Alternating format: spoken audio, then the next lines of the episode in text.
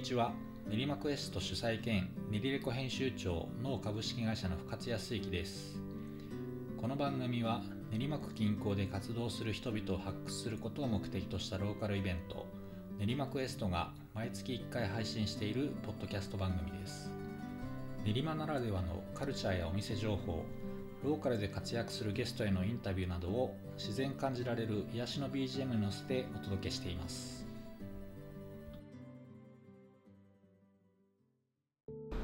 はい、ということで、えー、今日は、えー、石神駅前でギャラリーを運営されている、えー、クナルプ AA というギャラリーを運営されている町田さんにお越しいただきました。町田さんよろしくお願いします。よろしくお願いします、えー、じゃあ町田さんあの改めて、えー、簡単に自己紹介お願いしてもいいでしょうか？はい、えー、町田明彦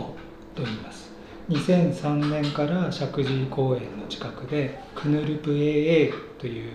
器とかを扱うギャラリーをしています。はいありがとうございます、えー、クヌルプ A というギャラリー私も何度か訪れさせていただいてるんですけれども素敵なギャラリーで、あのー、まあ、まず目につくのがこの内装素敵な空間になっているんですけれどもまあ、あのこのこれポッドキャストなんで映像は一緒にお届けできないんですが多分告知の際には写真と一緒にの空間の雰囲気もシェアできたらなと思っているんですけれどもあの最初にちょっとこのギャラリーって、えーとまあ、どんなギャラリーで、まあ、今までどういう企画展やってきたのかとか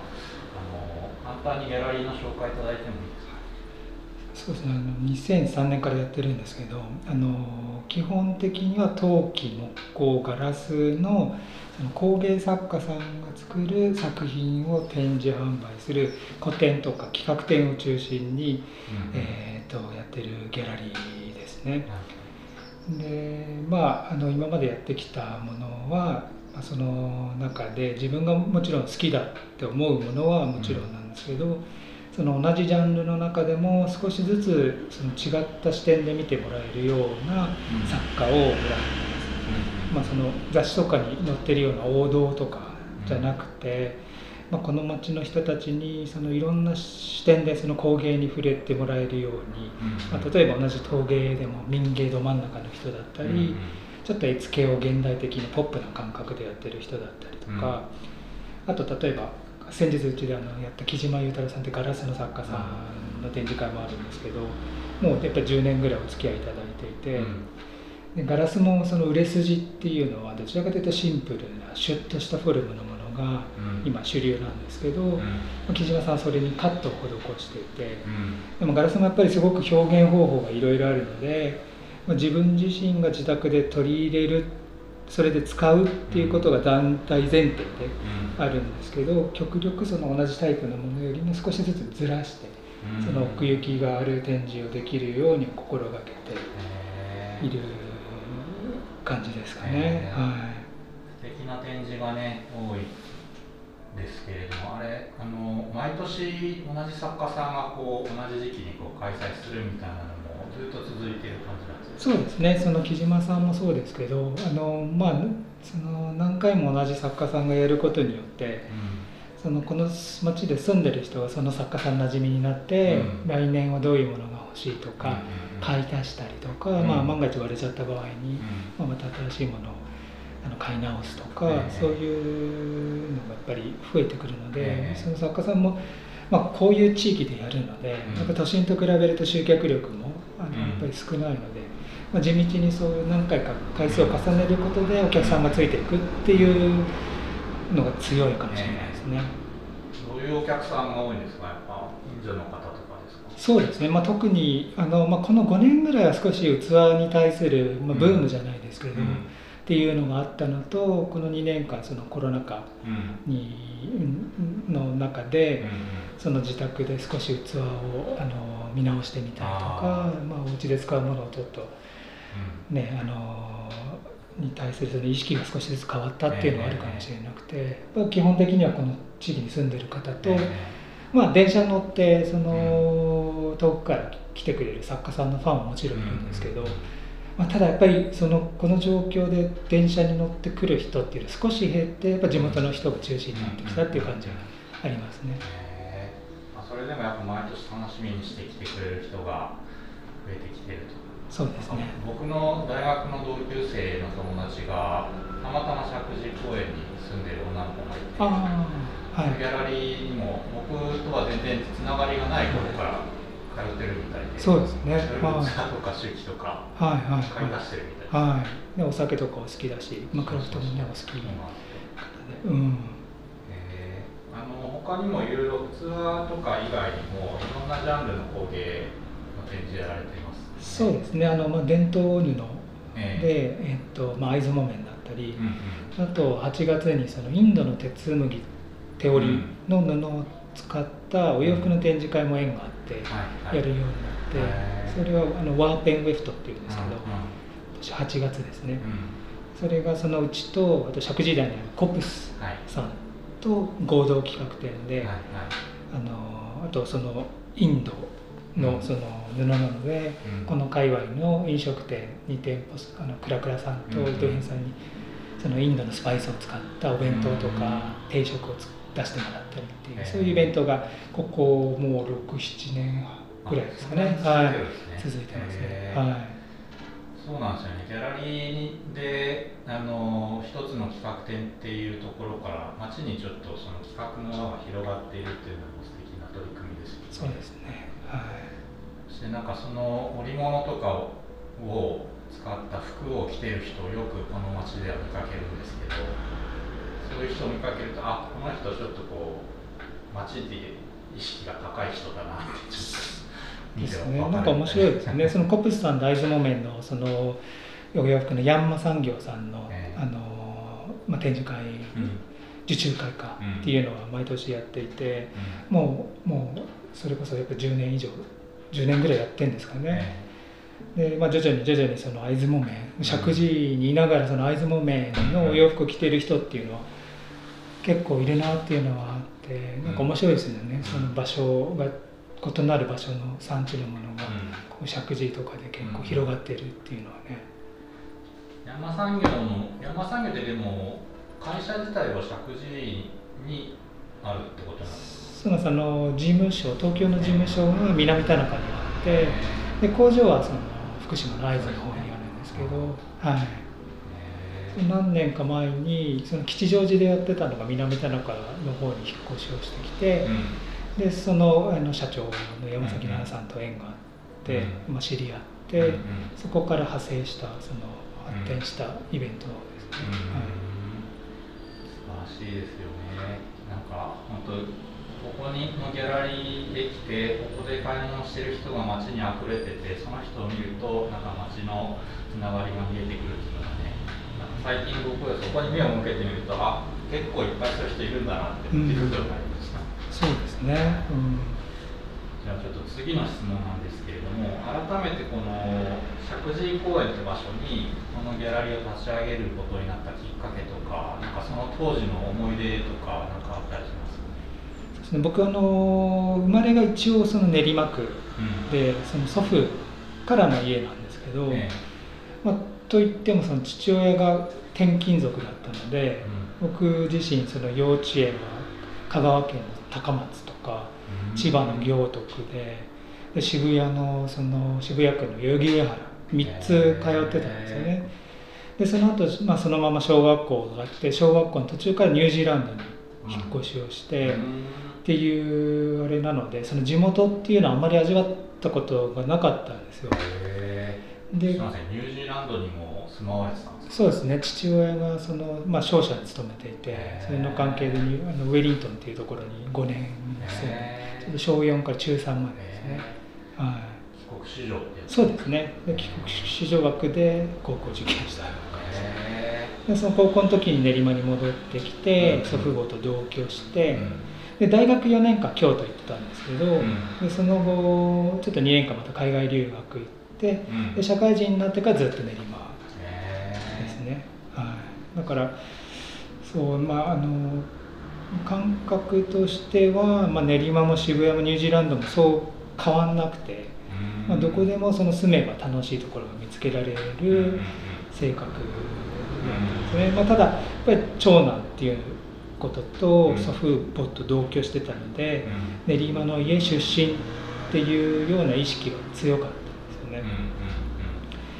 でまあお店がなんでその石神井公園かっていうとその、まあ、練馬自体に田舎っていうイメージも持ってなかったしで場所にこだわるっていうのもすごく嫌でうん。なんか自分自身がどの場所でも何か作れるうんっていうような感覚はあったんですよね。でもともと貿易会社にその後、まあしばらく社会人になって勤めていてう、ん。で、まあ、そのなんか自分でやりたいなと思って、でどどこかで勤めるよりも自分のペースで何かやりたかったので、まあ、そそろそろ転機かなと思って、うん。でまあ、自分で独立しようと思って最初はその、まあ、輸入、まあ、貿易の会社勤めてたっていうのもあってうん。そのグッドデザイン系のプロダクトを海外から引っ張ってきてその卸す会社みたいなものを立ち上げようと考えてたんですよね。でその後ちょっとその陶芸で有名な栃木の益子に縁が来て通っているうちにその日本のものに興味を持つようになったんですね。うんでその日本のものにもすごいいいものがたくさんあるんだっていうのを気づいて、じゃあ最初はまあ日本のものから使ってうん。小売りでもしてみようかなと思ってうん。場所を探し始めたうんんです、でその練馬区内でやりたいけど、まあ、条件はやっぱりちょっと緑うんが多い場所がいいなと思って多分、まあ、そのニュージーランドに住んでたっていう記憶うん。がまあ影響してるのかもしれないですけど、で緑あるうん練馬ももともとまあ豊富ではあるけど、その中でも光が丘とか、石神井公園が割と地図見てて緑多そうだなと思って、うん。で探したら、うん。まあ、手頃な物件がもう1週間後ぐらいに見つかって、へもう1週間後に即決みたいな感じで、ね、他となんか比べると格安だったんですーね、へ定期借款みたいな感じで5年契約だったんですよね、まあ最初のスタートしとしてはそれでいいかなと思ってそれまで全然石神井に来ることがなかったんですけど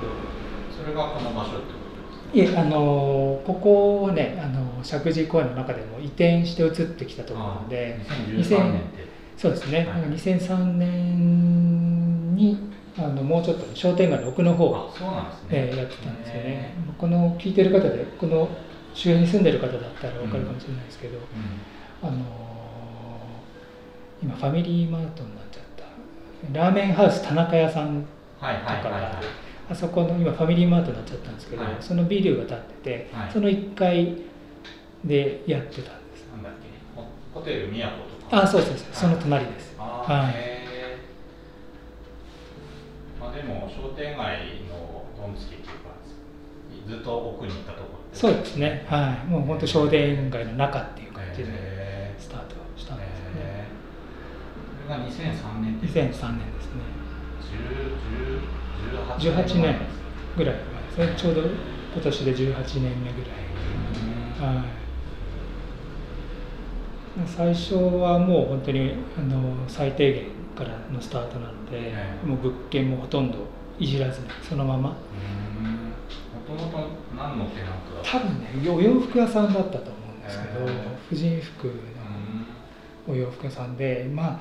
結構当時はそのお洋服屋さんもあり婦人服屋さんがありましたね、はいはい。うん、でそのさらに前はバブルの頃っていうのは、あのなんか銀座通りって言われる通りだったので、ものすごいあの人も集まる場所だったらしいんですよ、へで皆さん羽振りも良かったみ たいですけど僕が入った時はもうもちろんバブルが崩壊してたしあのというともう不況ーのあ真っ只中だったので、へうん、そうですね、まあ、そう続けるのは簡単ではなかったー感じですね。今思うとね、うん。はい、それはもう内装も居抜きのままみたいな感そうですね。あの弟が建築家で、うその頃には多分、えー栃木のその益子の方に移住してって、で向こうで建築家として仕事をしてたんですけど、でその奥さん、うん。弟とその弟の奥さんうんに手伝ってもらってまあ、ほぼ自分たちであるもの。そうなんか床とか剥がしたら結構いい木の木材のあれが出てきたのでそのビニールみたいなの剥がして、で自分たちでこうサンダーかけてガーッああいいですね。もう本当にそのままみたいな感じですよね、へちなみにそこは今何かになってるんですか？えっとね今その場所ですか、ええ。その場所はねファミリーマートコンビニになっ、ちゃったちゃってますね。あはい。ありますねあそこが。そうそうそうそうそう。へ2階にうどん屋さんがあってあそう角のとこですね、はい。もったいないですねそこがそうですね。まあやっぱ古かったのとうん。多分ねアスベストとかそういうのがあででその、まあ、最初5年間借りられて、うん。さらに5年延長できたんですよ。うんうんでその時にうん。裏の倉庫みたいなところをん。さらにその格安で貸してくれたので、うん。その倉庫を使ってうん。ライブイベントをやったりとか、へでそこを使ってあの、まあ、地域の人ーが展示をしたりとかっていう使い方もしてたんですよね。まあ、真っ暗な空間だったんですけどそれが逆に面白い演出ができて、そういう最後 5, 年間はそういう感じでしたね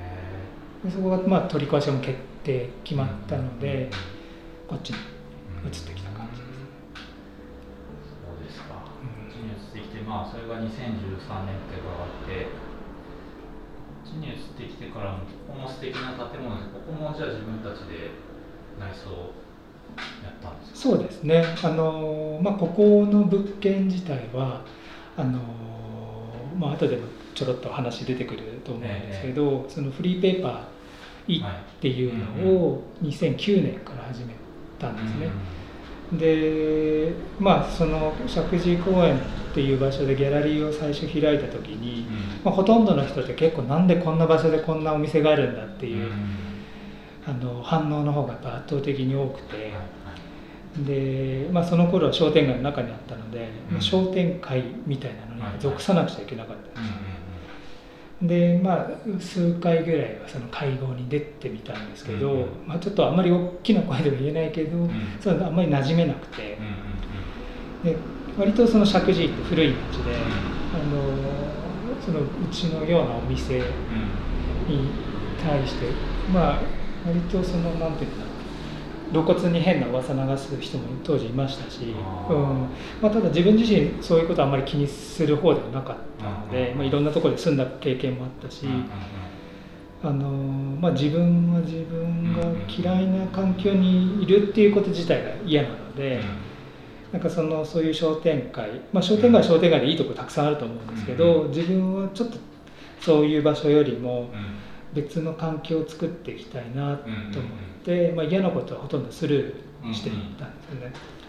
でその最初の5年間ぐらいのうちは自分のお店を集中して、まあ、どうしようかって言ってやってたうちに、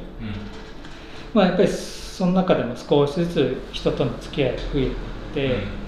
その前回のその練りレコにも出てた森山さんもそうですし、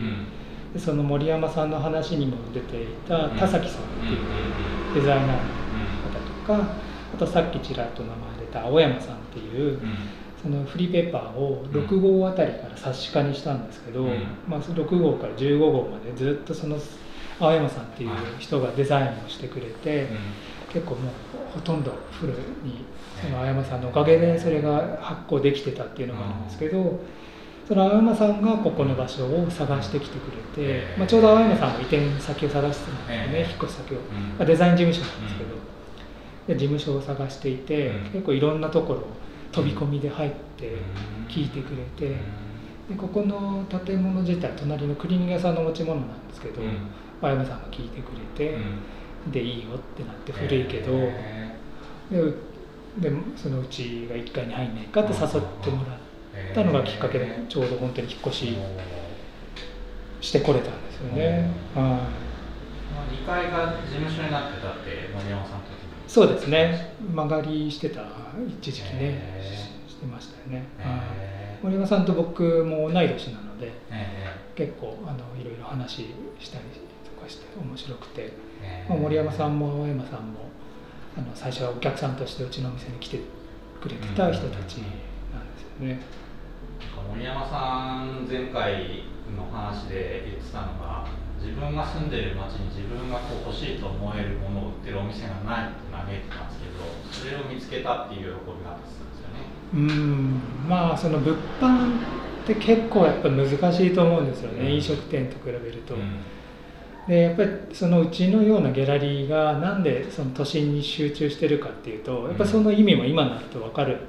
気はするんですけど当時割とそこまで深く考えてなくて、まあ練馬区で何かやりたい、まあ、どこでもできるって信じ込んでたので、まあ、あまり何も考えずにやったのが良かったんですけど、うんやっぱりお店をやってるとそういうものに興味を持ってる人っていうのはうん一定数やっぱりいるんだなと思ってでそういうそのやっぱこう来てくれて買ってくださるっていう人たちがやっぱり勇気くれたようなところありますよね。なんかその1回目のそのいのいちをやった時のうん。その公式のテーマソングみたいなジングル作ってくれてる、うん。あのバンド美香さんっていう音楽家の人もいるんですけど、うん。あのそのバンドさん美香さんもうんうちにお客さんとして来てくれてる時にね。はい何やってんですかみたいな話から音楽作ってへで聴かせてもらってー。すごく僕が好きな雰囲気の音楽だったので「いのいち」っていうのをやるんですけどじゃあ音楽作ってくれませんかでそれ以降もずっとその音楽部門にあの関わってくれてるので先日の「いのいち」でもね音楽部門を率いてくれたので、はい、そういうつながりがやっぱりどんどん増えてきましたよね。うん。やっぱ感度が近い人が集まってきてそそこそのえっ、と2003年に始められた場所に集まってきた人たちとのつながりでこっちに移転する前に今のフリーペーパーが。そうですね。えちょうどその5年ぐらい経った時に、ええ。あの田崎さん。ーはい。あ田崎さんも最初の頃から来てくれてうんうんて、で最初はなんかあのなんか来ては1時間2時間ずっといるような 人で、えー。まあ、そういうことを結構自転車乗ってうん。いろんなお店行って、まあ、情報収集じゃないけど動き回るのが好きな方だったんですね、うん。最初この人何してんだろうと思ってたんですよね。うん。でまあそういう、まあ、何回か来てくれてるうちにう少しずつお話しするようになって、ん。まあ、音楽がすごくお好きだったんですよね、はいはい。で音楽の当時その共通するなんか対話としてあって自分もすごく好きなタイプの音楽を田崎さんもすごく、あの詳しくて、うん。でその前の倉庫、うん。お店の倉庫を使って、うん。あの津田隆さんっていう、うん。あの当時ラジオゾンデっていうユニットで活動されてた人を田崎さんが呼んできてライブあのコンサートを開いてくれたのが田崎さんなんですけど、えまあ、そういうつながりから少しずつその田崎さんとの接点が増えていって、飲みに行ったりするようになった田崎さん僕より20ちょい上なんですよ。だけどなんか選ぶったところも全くないし、でそういう意味でその、まあ、商店街のその人脈とは違った、なんかなんて言うんでしょうね。そのデザイナーデザインだけじゃなくて、その写真も撮ったり、あと石神井のそのローカルな魅力、歴史とかそういうものもすごく知識が豊富で。で僕みたいな若い人、まあ、当時30歳だったんですけど、うん。僕は。あの若い人ともなんかすごくフラットな感覚で何か一緒にしたいっていう思いがあったみたいででちょうどそういう僕もご序列とかそういうのがあまり好きじゃなかったので、まあ、気があったっていうところあります。よね。うん。それでフリーペーパーを始めるって言い出したのは田崎さんですかそうですね。ちょうどその同時期にはい。別で、まあ、ご本人は絵描きって言ってるイラストレーターの小関関さんっていう方がいらっしゃって、今はどっか移住しちゃったんですね、群馬か長野かどっちか、でその彼女が、まあ、うん。僕よりちょっと下ぐらいの年齢で、ご自身の作品を持ってきてくれて、うん。まあ、持ち込みみたいな感じで持ってきてくれて、でまああのいろいろ話したりしてたことがあったんですけど、うん。その小関さんがそのふとなんかフリーペーパーを作りませんかって言ったのがきっかけで、であそれだったらこの辺詳しいのは田崎さんかなと思って田崎さんを誘って3人でとりあえず作ってみるかっていうところから、まあ、スタートしてみたいな感じですね。うん、いっていうコンセプトが生まれたのはじゃあその3人でどうしようかみたいな感じで。そうですね、まあ、名前を考えてた時に、まあそのこの地域って割と井戸の「井」がつく地域が多くて、石神井の「井」伊予木の「井」い。ぐさの「井」はい、であと関連の泉の大泉とかっていう、うん、その水に関わった地名が多いですよね。でまあ安直にその「井」がつくから「井」でいいんじゃないっていうのを僕が言ったら、結構すんなり。うん、まあちょっとね何のことだかドンって読んじゃう人もね最初はいたし 丼のドン、うん、まあいい今でこそねなんとなくいいって僕も使い慣れてますけど、はい、まあ言った反面それでよかったのかなって最初はねちょっと思いながらもはいいいっていう形で、うん。ね。うん、でそのそのまあ内容をどうしようかっていう話をしてた時に、まあそのやっぱ地域のお店のことから紹介しようかっていうので、僕もその石神井でお店やっていながら石神井だけだとちょっと弱いなっていう気がしたんですよ。でそのまあただそのさっき言ってたような従来の商店街とか、そういう行政区の、あの分け方ではなくて、まあ、少し半せっかくその石神井公園が中心にドンとあるので、そこから半径2キロ圏内ぐらいで自転車で通えるような範囲まで広げると割と個人店でこだわりを持ってやってるお店さんがやっぱ何店舗かあったんですよね。でまあこの石神井だけで同世代で僕のちょい後ぐらいにそのクラフトビールの先分けのその存在のそのスプラートさんがあったりとか、お蕎麦屋さんで菊谷って結構こだわってやってるところがあったんですよね。菊谷さんは確か僕より1個下ぐらいで,、でそのスプラートさんは1個上ぐらい、まあもう本当に同世代ですよね。でその上井草の方では元路さんっていう千葉さんっていう方がなさってるお店があって、で当時もフリーペーパー出す頃ぐらいにはちょうど上石神井のキュリアスさんって石倉さんがやってるお店もあって、でその後しばらくしてから石神井台にコプスっていうお店もできて、まあ少しずつそういうふうに広がっていったんですけど、その、まあ、店主とかが、あのまあ、単にそのお店の情報だけ載せるんじゃなくて、彼らが考えてるようなことを発信する媒体として。いいんじゃないかっていうことで、まあ、表紙とかは小関さん、まあ、絵を描いてもらって地図も小関さんに描いてもらって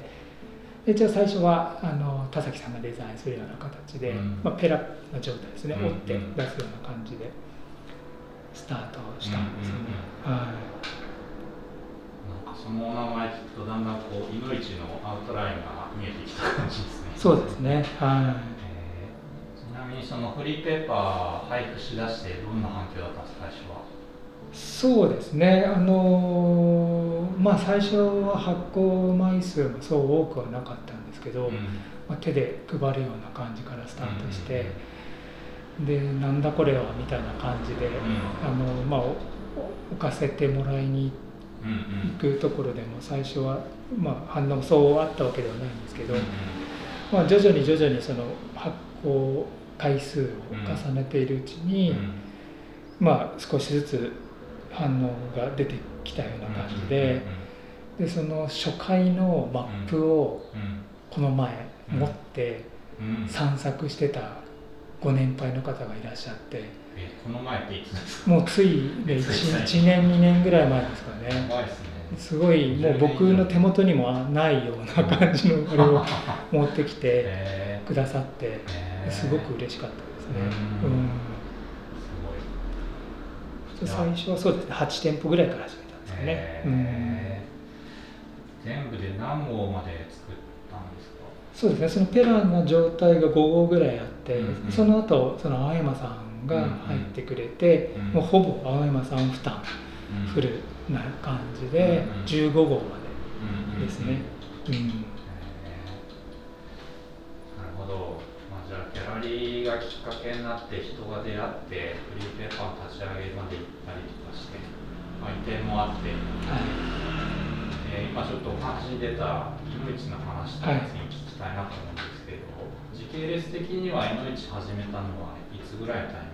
ングそうですね。あのフリーペーパー作ったのは2009年なんですけど、えー、2年後ぐらいの2011年が第1回目のいの市でちょうど今から10年前ですね、はいはい。でそのフリーペーパー作った時に、まあ、田崎さんと割と、まあ、たまに飲むようになって、うん、そのスプールアウトさんで飲んでた時に、うん、まあ、酔っ払ってその、うん、なんかやろうよっていうその熱い感じになって、で何かじゃあイベントやろうって言って会場どこにしようかって話とかしてて、で田崎さんが割とその頻繁にもうほぼ毎日その石神井氷川神社さんにもあの通っててで朝朝早く起きて公園一通り撮影とかして、でその神社寄って、あのっていうのが割と、あのまあ、日課というか、そういうのがあったんですよね。で宮司さんとも話すようになってたみたいでで僕当時その宮司さんとはまだ面識がなかったんですけど、でまあ、スプラウトさんにもよくいらっしゃってたみたいで、でまあ、今度じゃあその氷川神社さん聞いてみるよっていうような話があって、でまあ、どういうイベントやるかって話してた時に、まあ、田崎さん音楽お好きなので、自分の機材持ち込んで音楽集めるから、じゃあ音楽のライブを神楽殿でやろうっていうことでで僕はこのお店がその工芸のお店をやってたので、まあ、作家さんを集めますって言ってそれであとは地元の飲食店さんにも参加してもらってやろうって言ったのが1回目で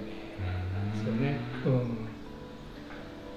くライブ的な催し物理解してくれましたよね。そうですね。なんか宮司さんも本当田崎さんが最初にお話した後僕も一緒に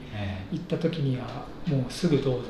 言ってくださって、まあ、宮司さん自身もそういうアートとかにも造形が深かったり音楽も好きでっていうのもあって、あのまあ、ちょうど僕と田崎さんと間ぐらいの年齢だと思うんですけど、まあ、快く貸してくださいましたね。はい。ね、川神社の宮司の奥野さんもだいぶちょっと変わり者ですからね。そうですね。はい、面白いですよね。まあ、ああいうふうにその場を提供してくださるっていうのは、まあ、もしかしたら本来のその神社の姿公共性みたいなのかもしれないけど、うん、それをまさしく今のあれによみがえらせてるような感じですよね。ちょっと順番逆なんですけど、いのいちのことを簡単に改めて紹介いただいてもいいですか？そうですね。そのいのいちはえっ、ー、と2011年1回目迎えた、うん、まあ、複合イベントで、音楽とクラフト、あとワークショップと飲食店が参加する、あのお祭りみたいな感じで、毎年5月の第3日曜日に、はい開催しています。うんうん、それはまあいからはじ今フリーペーパーから始まったイベントみたいなそうですね。はい。一応あれなんですか、いっていうエリアの人たちがその年に1回集まってみたいな感じになってますそうですね。まあ最初は本当に僕と田崎さんで始めたもので、うん、そのクラフトの方は全国からとりあえず、あの、募集かけて。うん。結構もう本当にたくさんの募集があって、うん、今は最大あそこに30ブース入ればいいやぐらいの感じでやってるんですけど、うん、1回目はね55ぐらい、えー、もう詰め込んじゃったんですよ最初、詰め込んじゃってそうなんですよ、まあ、ただあの、まあ、第1回目実はその台風が直撃して大雨が降ったんですね、そうなんですよ。で、その当日に辞退された方キャンセルされた出店まあやっぱりちょっと雨に濡れると困るような革のものだったり紙物だったりって辞退の方が増えたので、まあ、ちょうどいい感じでレイアウトできたんですね。でその雨にもかかわらずそこそこの数のお客さん、まあ、来場者の方が来てくれたので、これ晴れてたら大変だったなって、まあ、2回目以降はもう少しちょっとゆったりとしたレイアウトで。やるような感じですね。まあ、最初は本当にあのまあ、準備段階から夢にも毎日出てくるような感じで、人さばききれなかったらどうしようとかそのクラフトの出店者だとか駐車場に入る順番だったりとか、当時はもう本当に僕と妻と僕のいとことか、うん、親戚とか総動員で田崎さんの奥さんとか含めて、あのやったんですよね、うん、でそこからスタートして2回目以降は、でそれを見てくださったその地域の方々、まあ、キュリアスの石倉さんだったりコップスの小森さんとかが参加してくださるようになって、だいぶ本当に助かって、はい、10回まで続けられてきたような感じですね。いや大変さの想像できるし本当に大変だったろうなって感じですけどその1回目はじゃあ雨ながらも大成功ということで、はい、えっと、今年の開催で10回目を迎えたんです、ね、そうですね、まあ、まさに10年はい、今年はでもコロナでね規模を縮小しながら去年ができなかったそうですね。はい。まあ去年はやっぱりちょっと残念ながら中止になっちゃったんですけど、うんうんうん、今年はまあ収束まではいかないとは思いながらも、えまあ、何かできる方向でっていうのはとりあえず準備を進めておこうって思って、まあ、準備を進めてたんですよね。で、まあ、会議もそうできるわけじゃないので会って会議もできないので、まあ、最初に会って、まあ、とりあえずやる方向で進めましょうっていう中で、そのまあ、いろんなアイデアその密を避けるためのアイデアとして出てた中で、その土日に分散させて開催してはっていうのがあったんですよね。まあ、同じその1日に詰め込むんじゃなくてそれを2日間に分けて、そしたら、まあ、スペース的にも余裕ができるし来場者も少し分散するんじゃないかと思って。で1日目と2日目で出店者が。そうですね。はい。変わったんですね。で、まあ、ただその開催が近づくにつれて、うん、その緊急事態宣言がまた出るか出ないかっていうのがあって。まあ、そのいのいちも何回目からかを練馬区とか練馬区の外国団体さんから協賛とか講演をいただくようになって、うん、緊急事態宣言下では、まあ、特にその飲食、うん、テイクアウトでさえイベントでその飲食を提供するっていうことが厳しいっていうようなことを言われて、まあ、ちょっと飲食店が出れないんだったらいよいよ今年もやっぱ中止なのかなと思いながら、まあ、それぞれその実行委員会のメンバーコアメンバー個別にそれとなく、なんか心のその状態みたいなのを探ってたんですよね、でも意外とその、まあ、特にそのキュリアスの石倉さんとかが不安がってたら、まあ、これも絶対中止しようと思ってたんですけど、あの石倉さんとか聞いたら割と前向きで、まあ、小森さんなんかももちろん前向きで、うん、神社の宮司さんもすごく前向きだったので。でまあその区とかとも協議して、うん、その協賛名義とか自由に我々がややるんだったら、うん、そのまあその協賛名義とか取り下げた方が自由にできるんじゃないですかって、まあ、善意で言ってくださって、でそういう名義とか全部外して、まあ、ただ外すと保健所の対応はちょっと厳しくなるので、やっぱり飲食店はちょっと難しいですよね。でまあ、ただその完全中止っていうよりも、うん、この2年間に関してはクラフト作家さんも、うん、音楽家もそれぞれ販売したり、うん、演奏したりする場所がやっぱりなくなってしまっているから、じゃあもうできる人だけでやってみようかっていう決断をして、まあ、今回どうにか開催できる運びになりましたね。そんな背景があったんですね。まさにそういった、ねクリエイターの人とか作家さんとか音楽家の人とかの支援っていう意味でも開催できて本当良かったそうですね。結果なんかあの、ちょうどいい雰囲気っていうか、はい、そうですね。なんか人の入り具合とかこう、はい、例年結構人気のお店とか並んだりとかそうです、ね、すごい刺激合う感じじゃなくてゆったりとした、はい、のんびりとしたいの一になって。そうですね。まあ本当程よいその準備する側当日手伝っ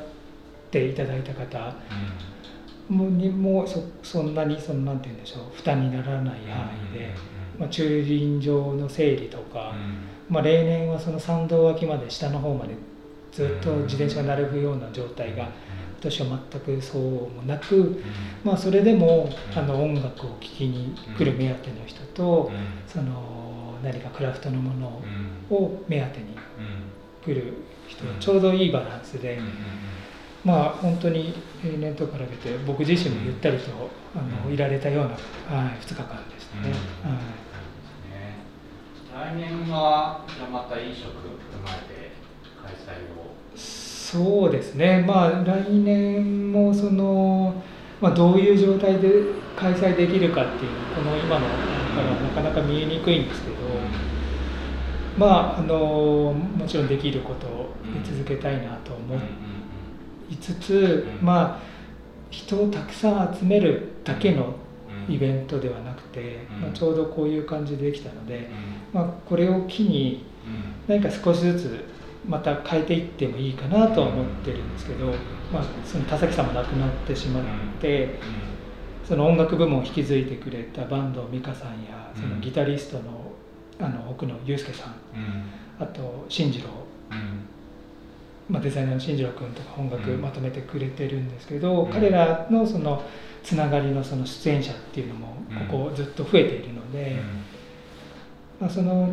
住んでる人たちっていうのが少しずつ多分変わってくるし、うん、まあ、それこそ深津さんも、あのこの場所でいろいろな活動されていて面白いことをやってるなっていう人たちがやっぱ増えてきてるので。そのいのいちについても、まあ、これからなんかさらに10年つなげられるようにいろいろなその新しいアイデアとかをうまく反映させるようなイベントに少しずつなっていきたいなと思ってますね。なるほど。ちょっとじゃあ来年はね情勢も踏まえてなんか新しいいのいちになっていくかもしれない。そうですね。はい。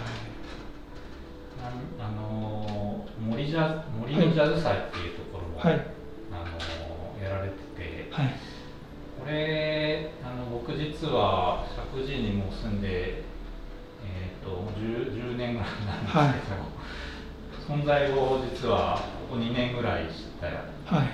まあ、いのいちもそうだったんですけど森のジャズ祭っていうのはどういったイベントなんですか？そうですね。あの森のジャズ祭のもう僕が最初に関わるとは思わなかった、うん、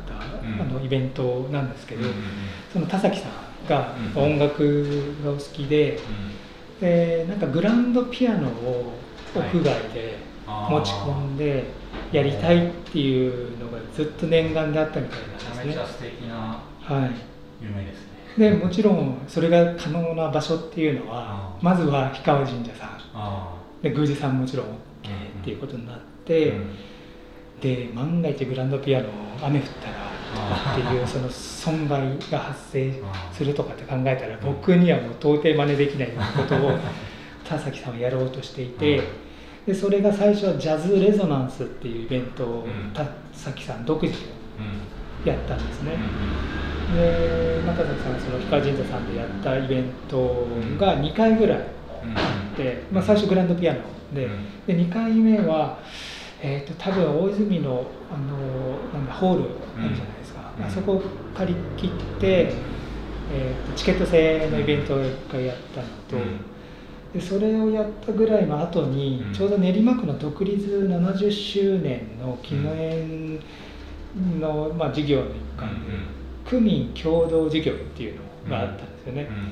でそれに田崎さんが応募したら、まあ、採用されて。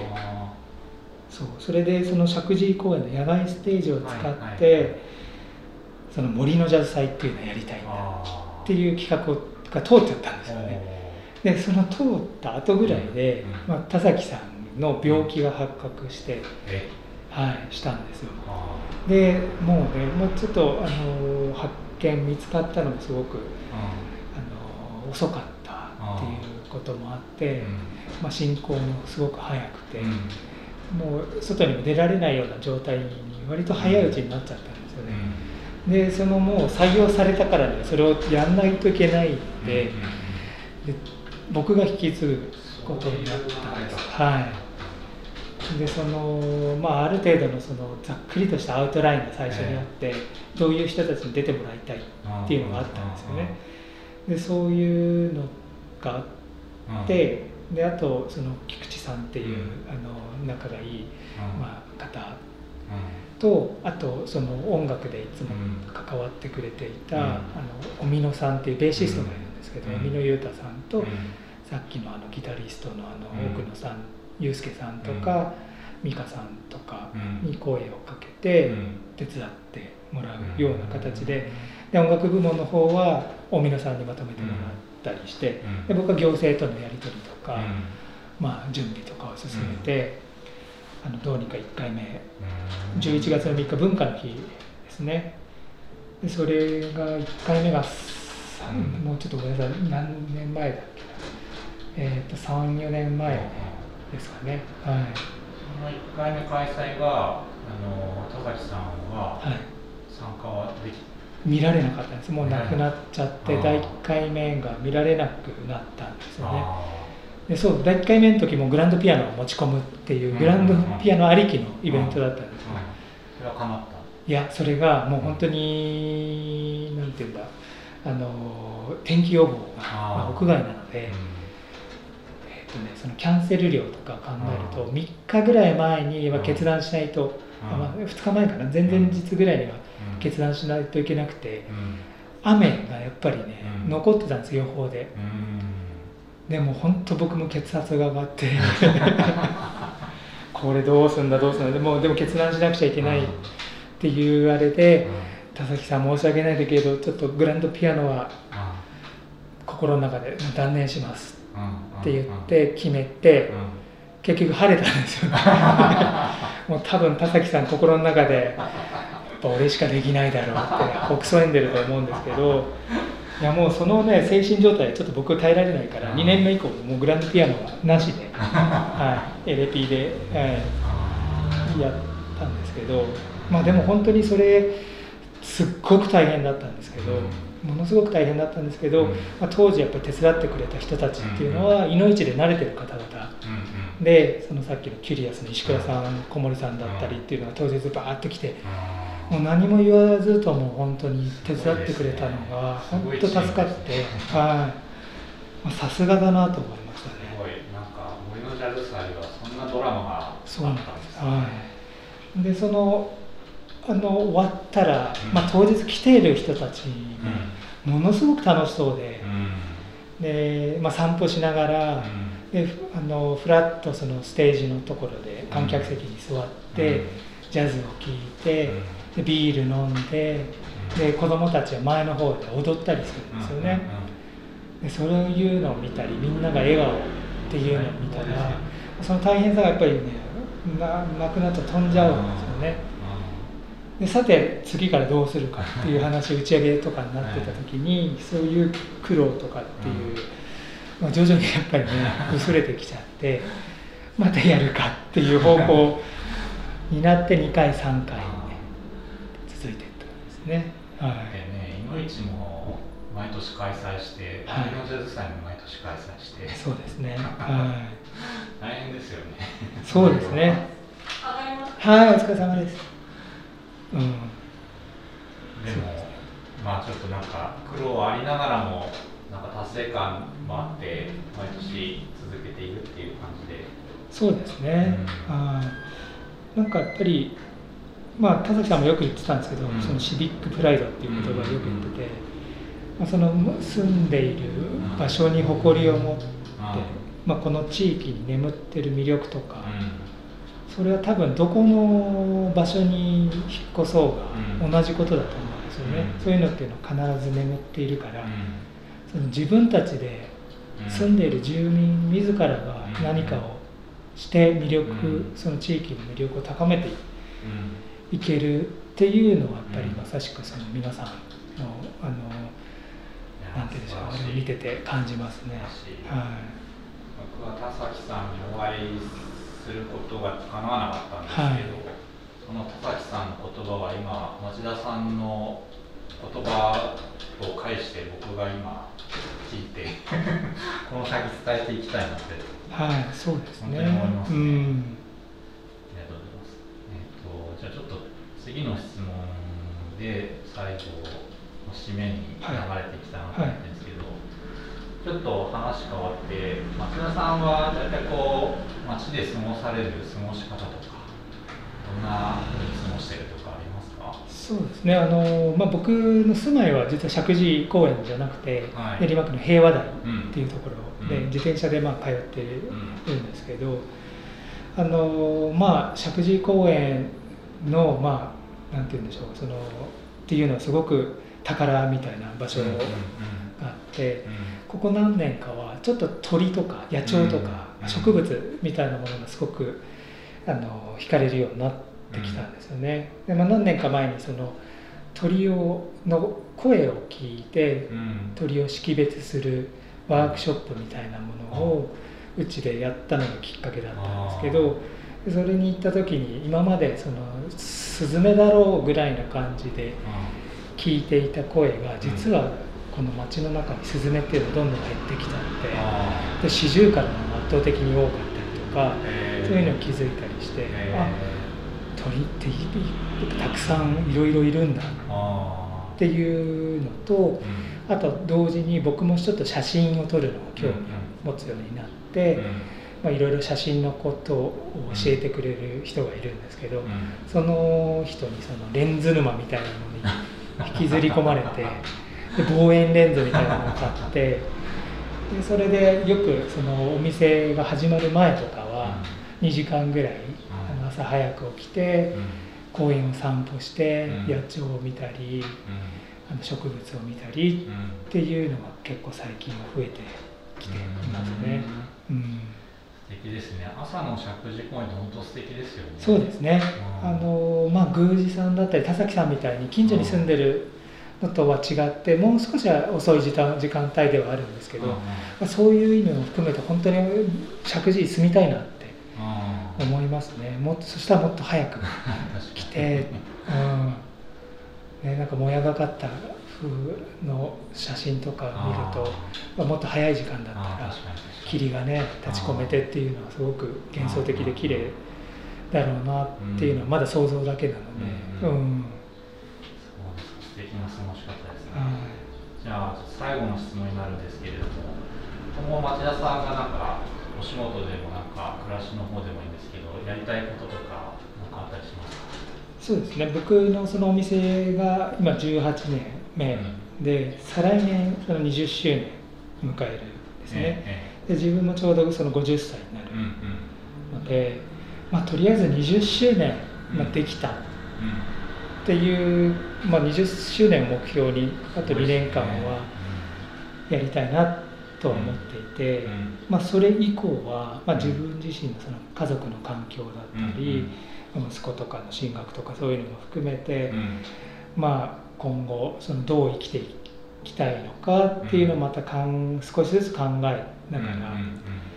あの進めていければなと思っていて、まあ、なんか今までずっとお店にいなくちゃいけなかったっていう仕事なので、まあ、さっき言ったようにあの石神井に住みたいっていうのもやっぱりすごくあったり、でもう少しその住んでいる場所とお店を近づけたいなと思ってはいるんですよね。でまあ10年前ぐらいからその移住に関してもちょっとうっすらとあのよぎってたりもして、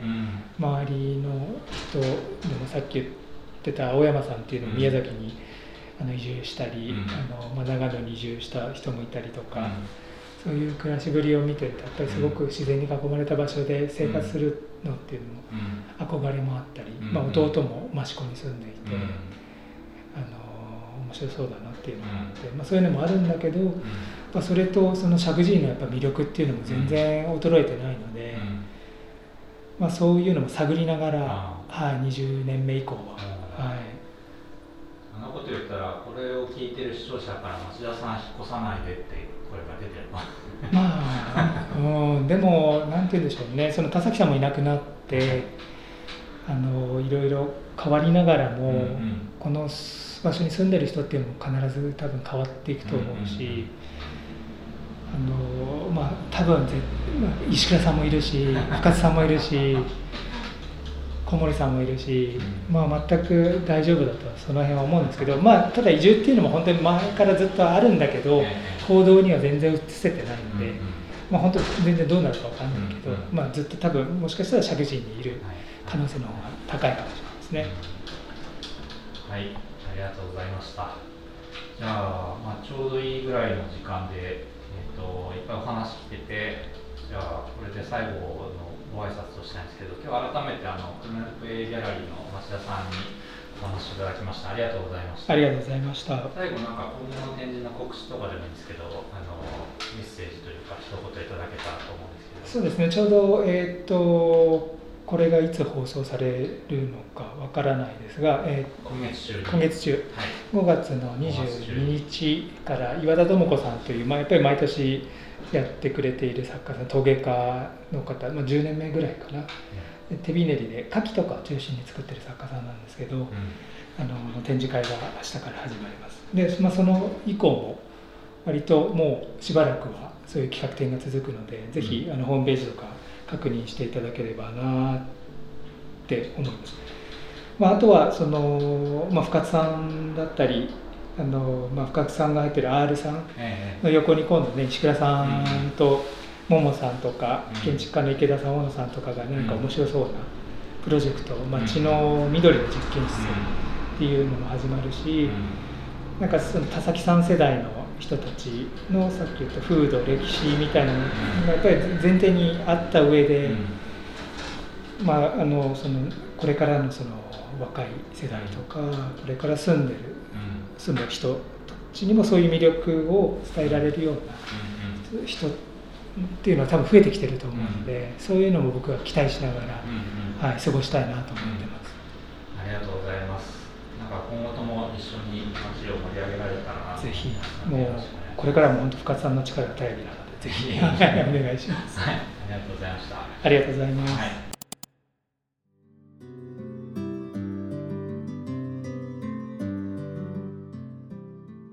それではあの皆さんこの、えーと、放送はですね、えーと、5月中にあのまた配信しようと思ってますというかもう配信したものをみんな聞くので,、はい、で毎月あの、えーと、次は6月に配信を予定しておりますのでまた、えー、とお会いできることを楽しみにしてます。それでは皆さんさようなら。